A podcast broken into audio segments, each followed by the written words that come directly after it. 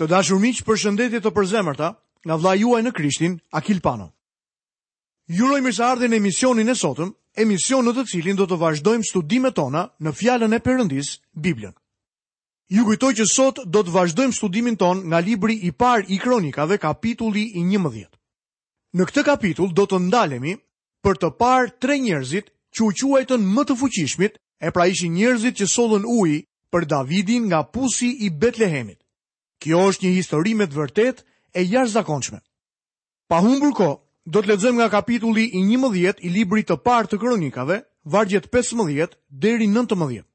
Tre nga 300 kapedanët zbritën te shkëmbi drejt Davidit në shpellën e Adulamit, ndërsa ushtria e filistejve kishte fushuar në luginën e Refaimit. Davidi ndodhej atëherë në kala, kurse në Betlem kishte një garnizon filistenjsh. Davidi pati një dëshirë të madhe dhe tha, Ah sikur dikush të më jepte të pija nga uji nga pusi i Betlemit që është pranë portës. Kështu këta të tre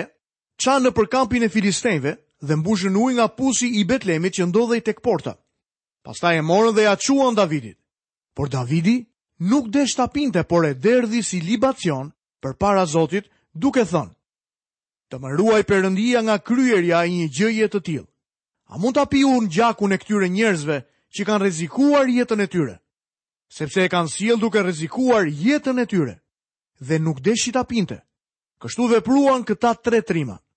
Davidi ishte rritur në Betlehem. Betlehemi ishte vendlindja e tij. Në hyrje të qytetit ndodhej një pus. Kur kishte qenë i etur, kishte ndalur atje shpesh me delet e tij dhe kishte pirë ujë. Tani filistenjtë ndodheshin në Betlehem dhe Davidi nuk mund të shkonte tek ai pus. Ai vetëm shprehu një dëshirë. ah sikur dikush të më jepte të pija nga uji i pusit të Betlehemit që është pranë portës. Kjo ishte thjesht një dëshirë dhe jo urdhër. Këta tre burra kaluan përmes filistenjve, morën ujin dhe ia sollën Davidit. Fakt interesant është që ai nuk e piu këtë ujë, por e derdhi si një ofertë për Zotin. Nga kjo ngjarje kemi shumë analogji. Krishti lindi në Betlehem dhe ai ishte uji nga Betlehemi. Ai është uji i jetës. Ka shumë njerëz të fuqishëm të Jezu Krishtit përgjatë shekujve që e kanë çuar këtë ujë tek një botë e etur. Më vijnë ndër mend Livingstone, Judson, Henry Martin dhe misionarë të tjerë të mrekullueshëm të së shkuarës. Sigurisht që janë gjithashtu edhe misionarët e sotëm. I kam vizituar ata në Meksikë, Amerikën e Jugut, Afrikë, Azi dhe Evropë. Këta janë ata që kanë lënë gjithçka për të depërtuar përmes pengesave në mënyrë që t'i çojnë botës së etur fjalën e Zotit. Zoti nuk i harron ata. Ata janë të renditur midis njerëzve të tij të fuqishëm. Vini re se si reaguan njerëzit e Davidit kur ai shprehu një dëshirë. Ai nuk do ta kishte dhënë kurrë një urdhër të tillë. Zoti ynë na ka urdhëruar ta çojmë ujin e jetës në të gjithë botën. Po çfarë po bëjmë ne me të? Apo i bindemi urdhrit të tij? Vini re çfarë bëri Davidi me ujin që ata i sollën atij duke rrezikuar jetën e tyre. Davidi nuk ishte një njeri egoist. Ja pra pse nuk është e habitshme që njerëzit e tij e donin atë? Ata ishin të gatshëm të vuanin për të, sepse ai ishte i gatshëm të vuante për ta. Ai nuk do ta pinte atë ujë sepse njerëzit e tij nuk kishin ujë dhe ai zgjodhi të zinte vendin e tyre. Psalmi 22 dhe vargu i 14 na tregon se kur Zoti Jezus vdiq në kryq, ai tha: Unë po derdhem si ujë. Ai e derdhi jetën e tij si ujë në tokë. Ai zuri vendin tonë sepse na është lindur një fëmijë, një djalë na është dhënë, thotë profeti Isaia. Ai mori ferrin tonë në mënyrë që ne të kemi qiellin e tij. Miku im, nëse ne duam të shpërblehemi prej tij, atëherë ne duhet të bëjmë një sakrificë për të. Në këtë kapitull jepet edhe një ngjarje tjetër që e kam vlerësuar gjithmonë. Lexojmë në vargun e 22. Benajahu, biri i Jehojadit, birit të një trimi nga Kapsteli, bëri trimëri të madhe. Ai vrau dy heronjtë e Moabit që ishin si luanë. Zbriti edhe në mes të një sterne, ku vrau një luan një ditë që binte borë. Më pëlqen shumë kjo ngjarje. Ky njeri vrau një luan. A e vini re se kur e bëri këtë. Ai e bëri këtë në një ditë kur binte borë. Zoti ynë e mbajti shënim këtë gjë. Mendoj se Zoti mban shënim të gjitha ditët e njerëzve besnikë që vijnë në kishë edhe atëherë kur bie shi apo është diell. Në kapitullin e dymbëdhjetë jepet vetëm një ngjarje tek e cila do të doja të tërhiqja vëmendjen tuaj. Disa njerëz nga fisi i Gadit erdhën tek Davidi gjatë kohës së refuzimit të tij.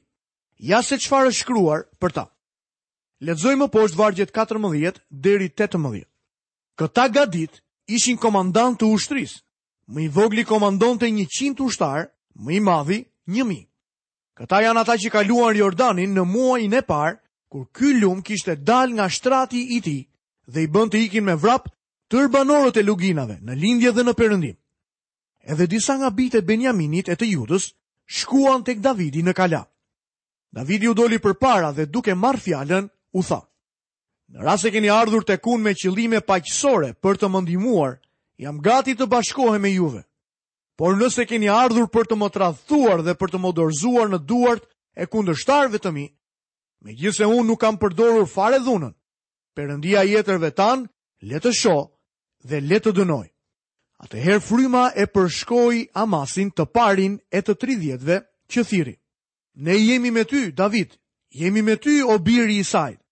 Paqe, paqe ty dhe paqe atij që të ndihmon. sepse Perëndia yt të ndihmon. Atëherë Davidi i priti dhe i bëri komandantë të trupave. Këtu na jepet një grup njerëzish që erdhën tek Davidi. Ata kaluan Jordanin kur ky lumë kishte dalë nga shtrati i tij. Ata ishin gati për t'u dorëzuar dhe Davidi shkoi t'i takonte. Ai nuk e dinte nëse ishin miq apo armiq. Ai në fakt tha, nëse jeni këtu për të më shkatërruar, unë do t'ju shkatërroj. Ata thanë, O jo David, ne kemi ardhur për të qenë në anën tënde. Këta njerëz donin të jetonin për Davidin. Ata donin të ishin në anën dhe shërbimin e tij. Ka vetëm një mënyrë që të zihen me punë. Gjithsesi, çështja është kjo. A doni të jetoni për Krishtin? Këtë i thanë Davidit këta njerëz nga Gadi. Ata thanë David, ne duam të jemi në anën tënde. Ne duam të të dorëzohemi ty. Ne mund ta çojmë këtë zbatim praktik një hap më tutje.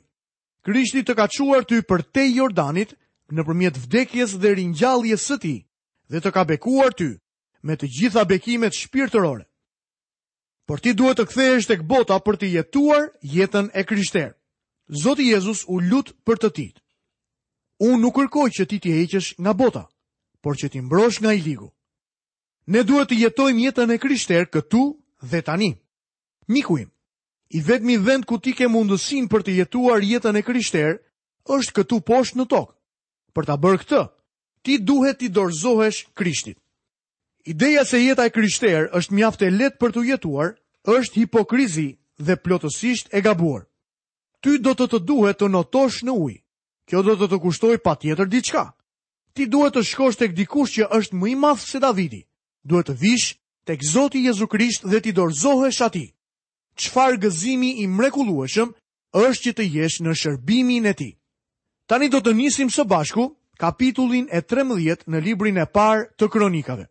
Davidi dhe Arka. Në këtë pjesë do të shohim pikëpamjen e Zotit për përpjekjen e parë të Davidit për ta sjellë Arkën e Besëlidhjes në Jeruzalem. Gjatë periudhës së gjyqtarëve, arka ishte marrë peng nga filistenjtë. Për shkak se u kishte sjellë telashe të pafundme, ata e vendosën në një qerre të re dhe e dërguan në Izrael. Që nga ajo kohë, arka kishte ndenjur në shtëpinë e Abinadabit në Kirjath Jeraim.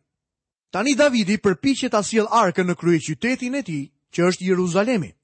Perëndia e mbajti shënim këtë sepse ai u kënaq që Davidi po kujdesej për çështjet shpirtërore.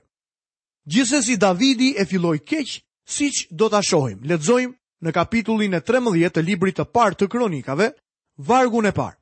Davidi u këshillua me komandantët e mijësheve dhe të qindsheve dhe me të gjithë princat. Davidi është tani mbreti i ri i Izraelit. Me ardhjen e tij në fron, ai ka plane të mrekullueshme. Ai ka një vizion të madh dhe dëshiron ta sjellë Arkën në Jeruzalem, kështu që këshillohet me të gjithë princat. Mendoj se Davidi gaboi duke u konsultuar me gjithë këta njerëz. Perëndia po e drejtonte dhe po e udhëzonte atë. Ai nuk kishte nevojë për këshillën njerëzore.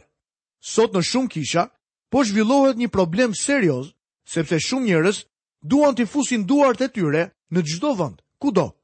Kjo do të thotë që ata, veçanërisht bordi i kishave, dëshirojnë të marrin vendime.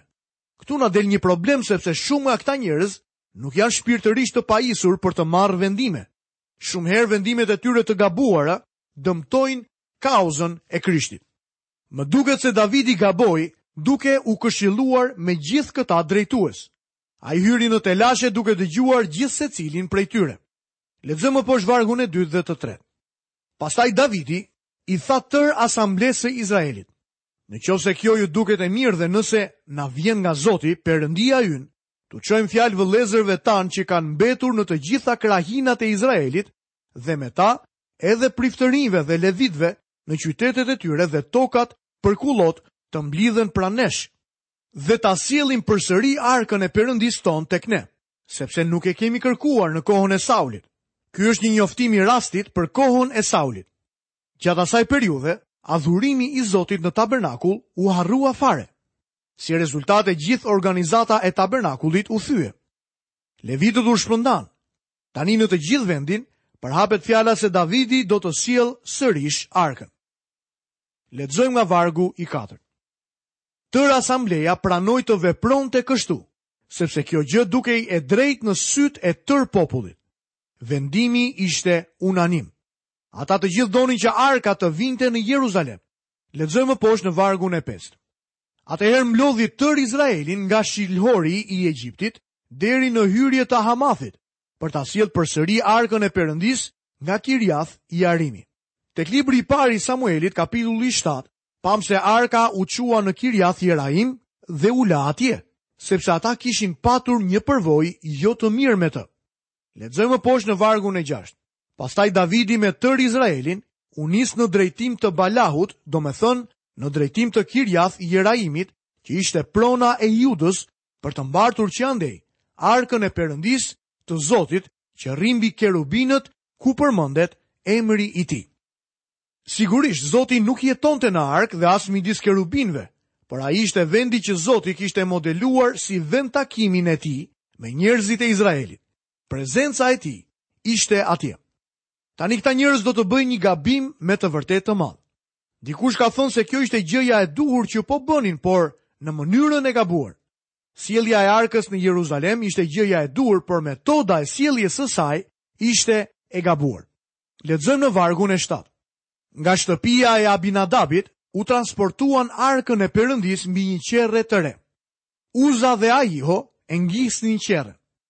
Perëndia kishte dhënë udhëzime të hollësishme në lidhje me transportimin e arkës. Pjesët e tjera të tabernakullit mund të transportoheshin me qerre, por jo arka. Vini re se çfarë i kishte thënë Zoti Moisiut.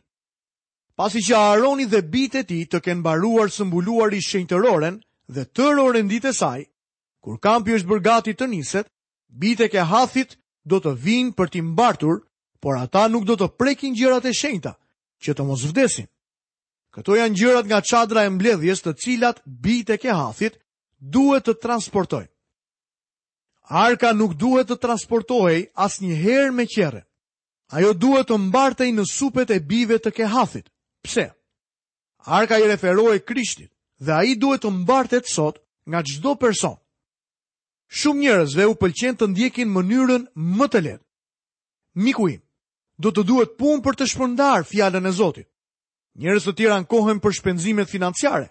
Edhe mua më vjen keq për shpenzimet, por po ju them se do t'ju kushtojë diçka shpërndarja e fjalës së Zotit. Ne nuk mund ta hipnim fjalën e Zotit në një qerre. Ne duhet ta mbartim atë me vete. Gjithsecili prej nesh duhet të mbajë barrën e tij. Pra le ta mbartim atë. Pali tha, sepse secili do ta mbajë vetë barrën. Kjo është një mënyrë tjetër për të thënë se gjithsecili duhet të hedhë mbi supe pakon e tij. Me fjalë të tjera, Të gjithë ne duhet të vëmë mbi supet tona Fjalën e Zotit, në mënyrë që ta çojmë tek një botë që ka nevojë dëshpërimisht për të. Perëndia nuk e shkroi ungjillin në qiell. Ai duhet të shpërndahet në tokë nga fëmijët e tij. Lexojmë vargun e 8. Davidi dhe tërë Izraeli e kremtonin këtë ngjarje përpara Perëndisë me tërë forcat e tyre, me këngë dhe qeste, me harpë, dajre, cimbale dhe bori. Davidi ishte një muzikant i madh dhe ky rast ishte një gëzim i vërtetë. Por krejt papritur gëzimi u ndërpre. Le të shohim më poshtë vargjet 9 dhe 10. Kur arritën në lëmin e Kidonit, Uza shtriu dorën për të mbajtur arkën sepse qetë ishin penguar. Atëherë zemërimi i Zotit shpërtheu kundër Uzës dhe e goditi sepse kishte shtrirë dorën e tij mbi arkë. Ai vdiq atje përpara Perëndisë. Pse ndodhi kjo? Sepse ata vepruan në mënyrën e gabuar. Ata nuk po jepnin dëshminë e duhur. Dikush mund të thotë, por kjo është diçka mjaft mizore. Ky njeri vetëm sa vuri dorën e tij tek arka. Epo si fillim, arka nuk duhet të transportohej mbi një qerre. Arka nuk kishte nevojë për dorën e Uzës. Sot ka shumë njerëz që duan t'i fusin duart e tyre në punët e Zotit, Edhe atëherë kur ata nuk duhet të përzihen fare. Ata po interferojnë në punën e Zotit. Mund t'ju tregoj shumë raste kur njerëzit, ndoshta duke menduar për mirë, kanë bërë gjënë e gabuar. Si rezultat, bekimi nuk ka ardhur. E njëjta gjë ndodhi edhe me arkën, njeriu që interferoi u hodh tej. Lexojmë vargun e 11. Davidi u hidhërua shumë, sepse Zoti kishte hapur një të çarë në popull duke goditur Uzën. Prandaj ky vend quhet edhe sot e Çara e Uzës.